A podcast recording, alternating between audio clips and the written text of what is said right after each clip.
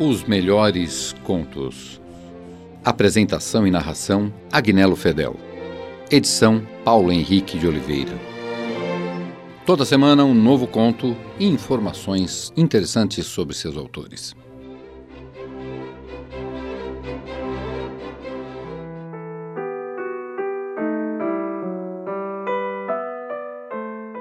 Franz Kafka foi escritor tcheco de língua alemã, considerado um dos principais escritores da literatura moderna. Suas obras retratam a ansiedade e a alienação do homem no século XX.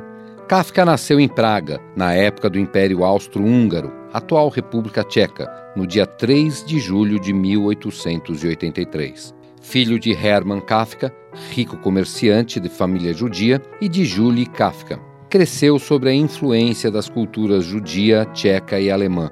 Já na adolescência, revela-se socialista e ateu. Estudou direito em Praga, concluindo o curso em 1906. Trabalhou numa companhia de seguro e dedicou-se à literatura. Intimidado pela educação severa recebida do pai, torna-se isolado e rebelde, comportamento que marcou profundamente sua obra. Fez parte da chamada Escola de Praga e participou de reuniões com grupos anarquistas. Em 1917, se viu obrigado a afastar-se do trabalho devido a uma tuberculose. Escreveu em alemão toda a sua obra, a maior parte publicada póstumamente.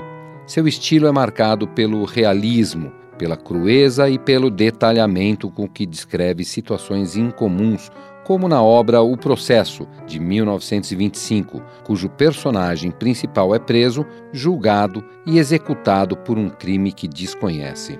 Em seus livros é constante o confronto entre os personagens e o poder das instituições, demonstrando a impotência e a fragilidade do ser humano. Escreve ainda A Metamorfose, publicada em 1916, e O Castelo, em 1926 Franz Kafka faleceu em Klosterneuburg, na Áustria, no dia 3 de junho de 1924. De Franz Kafka, A Ponte. Eu estava rígido e frio. Era uma ponte estendido sobre um abismo. As pontas dos pés cravadas deste lado e do outro lado as mãos eu me prendia firme com os meus dentes na argila quebradiça. As abas do meu casaco flutuavam pelos meus lados.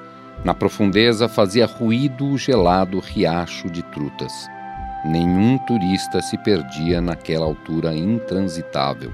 A ponte ainda não estava assinalada nos mapas. Assim eu estava estendido e esperava. Tinha de esperar. Uma vez erguida, nenhuma ponte pode deixar de ser ponte sem desabar. Certa vez era pelo anoitecer, o primeiro, o milésimo, não sei. Meus pensamentos se moviam sempre em confusão e sempre em círculo. Pelo anoitecer no verão, o riacho sussurra mais escuro. Foi então que ouvi o passo de um homem. Vinha em direção a mim, a mim. Estenda-se, ponte, fique em posição, viga sem corrimão segure aquele que lhe foi confiado. Compense sem deixar vestígio e insegurança no seu passo. Mas, se ele oscilar, faça-se conhecer e, como um deus da montanha, atire-o à terra firme. Ele veio. Com a ponta de ferro da bengala, deu umas batidas em mim. Depois levantou com elas as abas do meu casaco e as pôs em ordem em cima de mim. Passou a ponta por meu cabelo cerrado e, provavelmente olhando com ferocidade em torno, deixou-a ficar ali longo tempo. Mas depois eu estava justamente seguindo em sonho por montanha e vale. Ele saltou com os dois pés sobre o meio do meu corpo. Estremeci numa dor atroz sem compreender nada. Quem era? Uma criança? Um sonho? Um salteador de estrada? Um suicida? Um tentador? Um destruidor, e virei-me para vê-lo. Uma ponte que dá voltas? Eu ainda não tinha me virado e já estava caindo. Desabei. Já estava rasgado e trespassado pelos cascalhos afiados que sempre me haviam fitado tão pacificamente na água enfurecida. Vocês ouviram A Ponte, de Franz Kafka.